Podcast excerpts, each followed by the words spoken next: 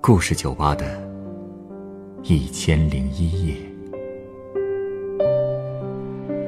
本节目由北京人民广播电台故事广播与凤凰网有故事的人频道联合制作。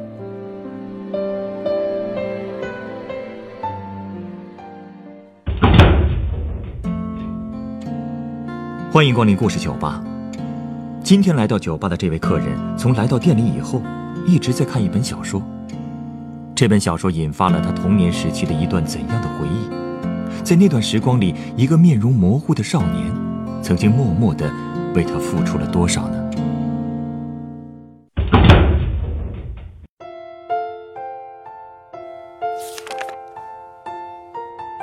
嗯，女士，还需要续点水吗？啊在跟我说话吗？呃，对啊，呃，需不需要再续点水啊？哦，好，谢谢啊。我看书看的太入迷了。嗯，我看你一进来就在看书，什么书那么好看啊？你等等啊，我还有最后几页了，看完说啊。啊啊，好，啊，不好意思打扰了。啊，看完了，想看我就送给你吧，写的还挺不错的。哦，原来是嫌疑人 X 的现身啊！嗯，你知道？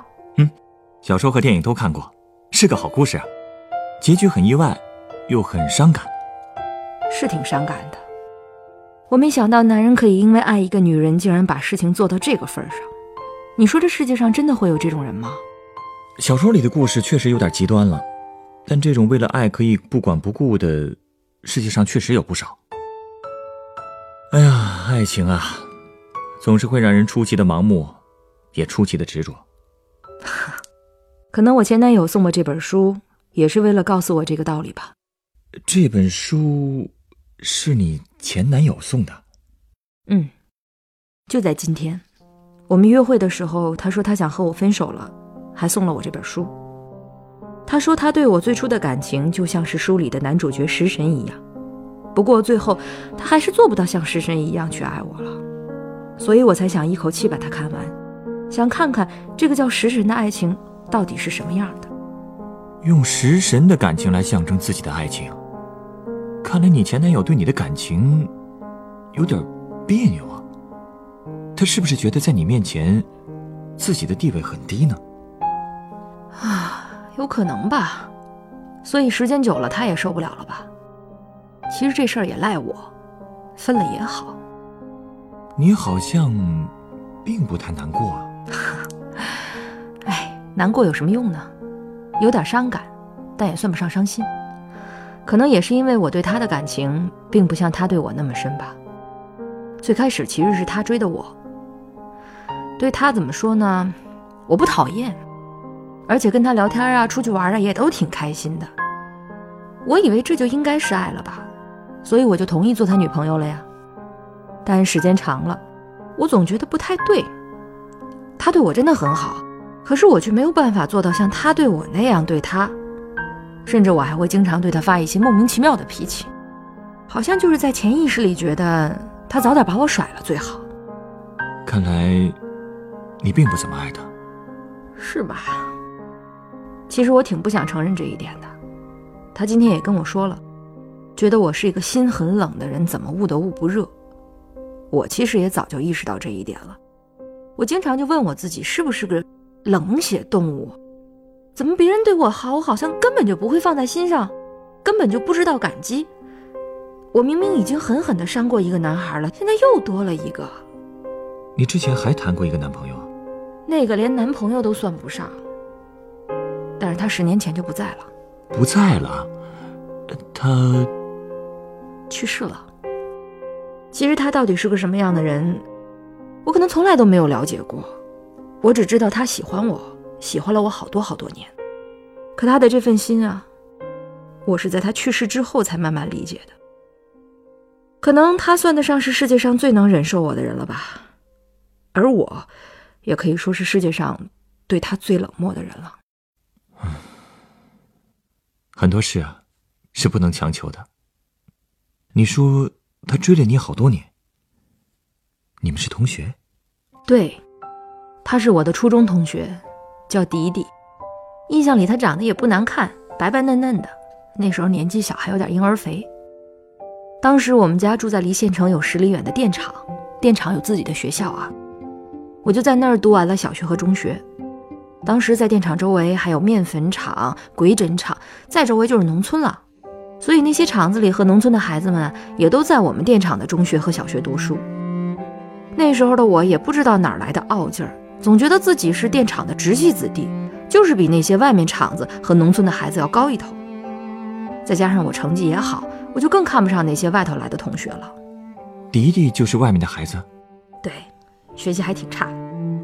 所以虽然我们初一就是同班同学了，但是直到初二我才意识到有这么个人的存在，因为我发现他好像一直都在关注我，跟我说话呢也特别客气，特别小心翼翼。当时他就坐我后边。有一次我忘带尺子了，不知道怎么的，周围同学都借不着，我就转身管他借。他好像还特别紧张，说话都唯唯诺诺的，哼唧了半天才说明白，意思啊就是让我直接从他铅笔盒里拿。当时还挺不爽的，觉得这男生怎么那么磨叽啊！用完尺子我就立刻还他了。男孩子喜欢女孩子，好像一般就两种表现，一种是可劲儿欺负。第二种就是特别害羞，看来他是第二种啊。是啊，不过就是这么羞涩的人，为了我真的是挺拼的，而且拼的还是匪夷所思啊。匪夷所思？怎么说呢？有一天早上，我想我给我闺蜜寄一封信，她初一的时候跟父母搬到外地去了，当时啊，我那个邮票用完了，我又着急呀，想赶紧把信寄出去。所以就随口问了一句啊，滴滴有没有邮票？八毛钱的那种。他说下午给我。到了下午他就把邮票给我了。我给他钱，他还死活都不要。推来推去怎么都不接，然后他就跑出教室了。当时我也不知道哪来的火，特别生气啊，直接追他就到了操场上，把八毛钱扔他身上我就走了。现在想想，我当时可能也是挺过分的。你往人家身上扔钱，你这把他当成什么了呀？更何况后来我才知道。邮票啊，根本不是他从家里带来的，是他帮你买的。对，而且是从十里外的县城买的。啊，为了一张邮票，他来回跑了二十里地。是啊，他就是午休的时候骑车去的，来回用了一个小时，所以上课迟到了。我是放学的时候路过老师办公室，听他跟老师解释的时候才知道的。哎呦，这也真是够拼的了。那你有没有好好感谢他呀？没有啊，要不然说我冷血呢。就算我知道了真相，我居然一点都没有想谢谢他的意思。后来他还送过我一张四方联的生肖邮票给我弟弟，我也真是不识货，竟然指挥着我弟弟把好好的邮票一张张的撕开保存了。反正虽然我知道他对我好，但是我不知道这就是他喜欢我的意思。而且我也挺讨厌他这么关注我的，直到初三那年春游的时候，我才模模糊糊的，好像明白了他的心思。哦，初三春游发生了什么了吗？嗯，当时本来计划是要到外面春游的，可是因为那天好像下雨吧，春游就只能取消了。但是学校为了不让我们失望，就决定让老师给我们分组，带到教师宿舍里面的灶台，让我们野炊。当时一组大概五六个学生吧，我正好跟迪迪分一组，我能看得出来，哎呦，给他高兴的简直要蹦起来了。当时我就可崩溃了呢。你就那么不想和他一组啊？你理解不了吗？就是那种你特别讨厌一个人的时候，哎，就是如果他他越想跟你在一起凑在一块的时候，你就越讨厌，就更加讨厌。嗯，这倒是。当时每个小组呢就进行了组内分工，有的带主食，有的带调料，还有的带碗筷、带柴火什么的。只有我，就带了张嘴去。啊，这这不合适吧？这不能赖我，主要该带的都有人带了，所以也就没有人要求我带什么呀。而且我那时候又高冷又散漫，大大咧咧的，也不愿意管太多事儿，所以就空着手去了。我们组负责带主食的是迪迪，别的组呢带的都是什么面条啊、大米啊什么的。可是你猜迪迪带什么了？什么呀？他居然带的是面粉，白面粉，还说要做面条给大家吃。你想啊，把面粉做成面条那得多长时间啊？等真做出来，大家早饿晕了。所以呢，那天别的组同学都已经开始吃面条、吃米饭了，迪迪还跟那揉面呢。最后做出来面条啊，也是又大又粗又硬啊。等我们吃上的时候，那别的组全都收拾好，等着回家了。估计呀，是他想在你面前展现一下自己的面点功力。不是，那展示的也太失败了吧，一点都不好吃。不过通过这件事儿，我也确实明白，他可能真的是喜欢我的。但是他的这种做法真的没让我感动啊，还让我特别瞧不上他。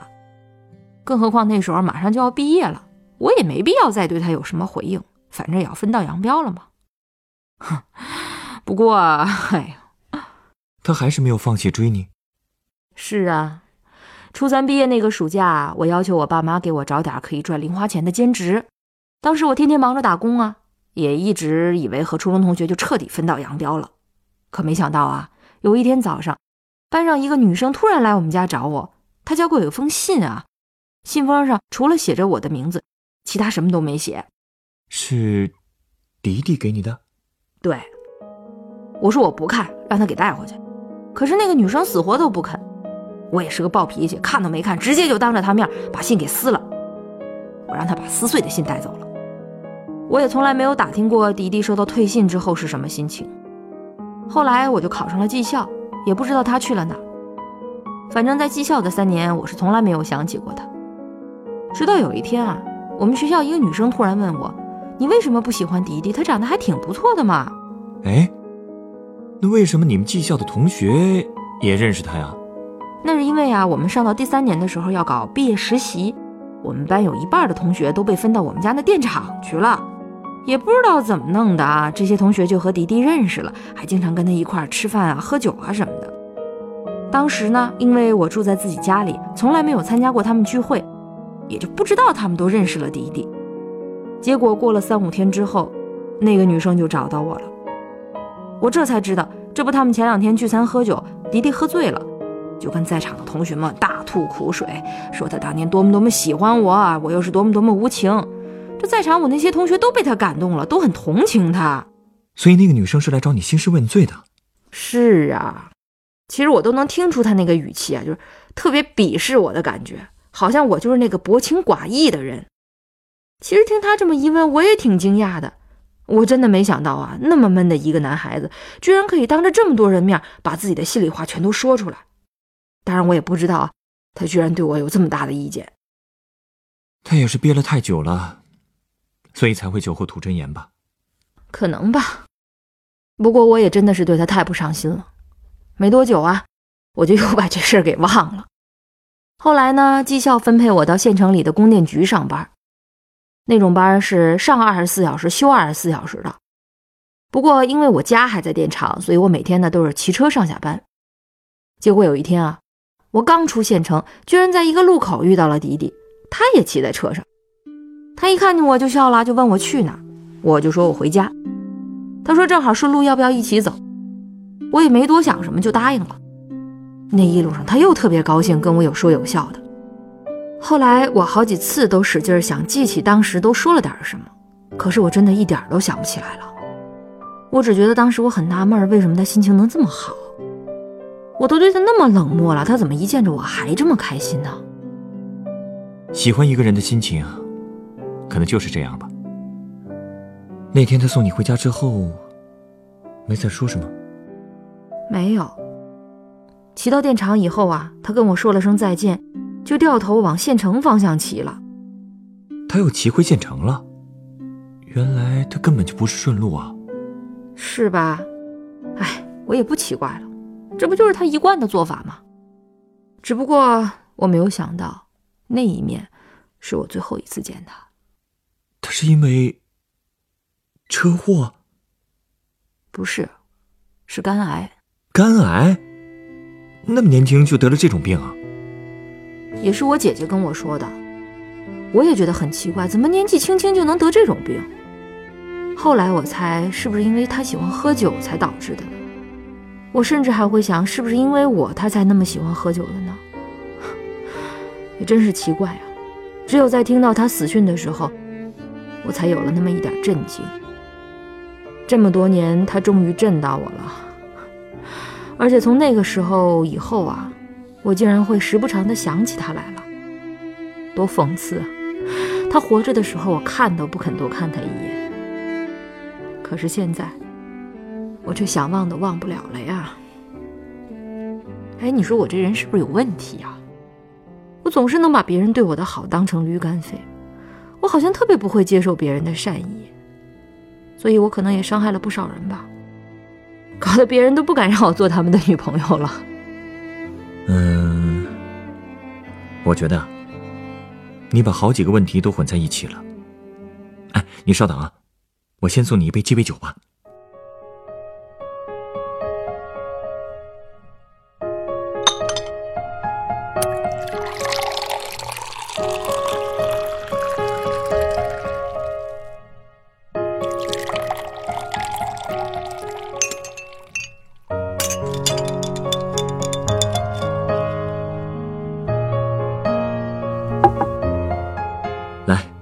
这是你的鸡尾酒，它是用沃德嘎、西柚汁和石榴糖浆调成的，名字叫做“暗恋”。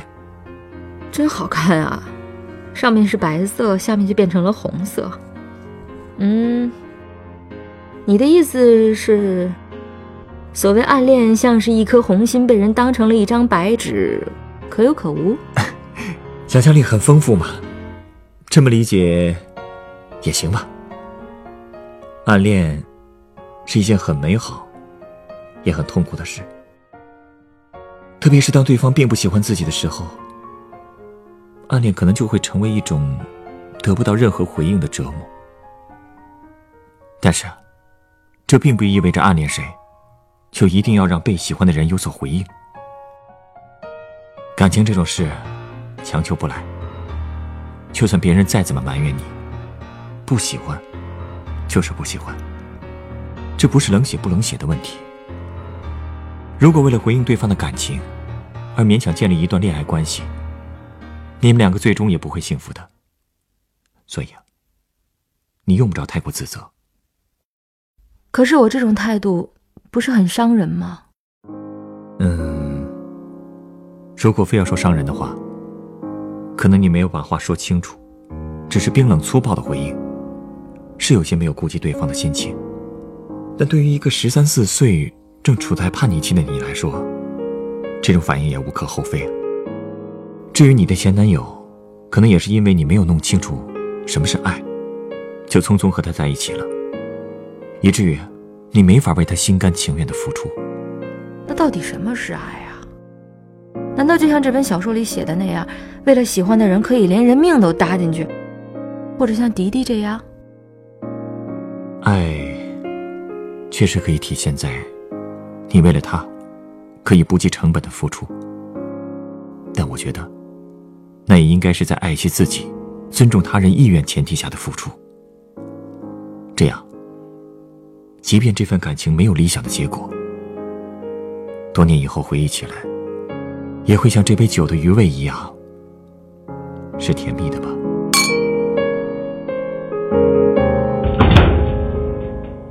本故事选自凤凰网有故事的人独家签约作品《少年往事》。我讨厌他喜欢我，可他到死都喜欢我。原作：彬彬，改编制作：陈寒，张尚佳，演播：王哥、陈光，录音：严乔峰。人人都有故事，欢迎搜索微信公众号“有故事的人”，写出你的故事，分享别人的故事。下一个夜晚，欢迎继续来到故事酒吧，倾听人生故事。收听最新节目，请关注北京故事广播，工作日每晚九点播出的《故事酒吧》的一千零一夜。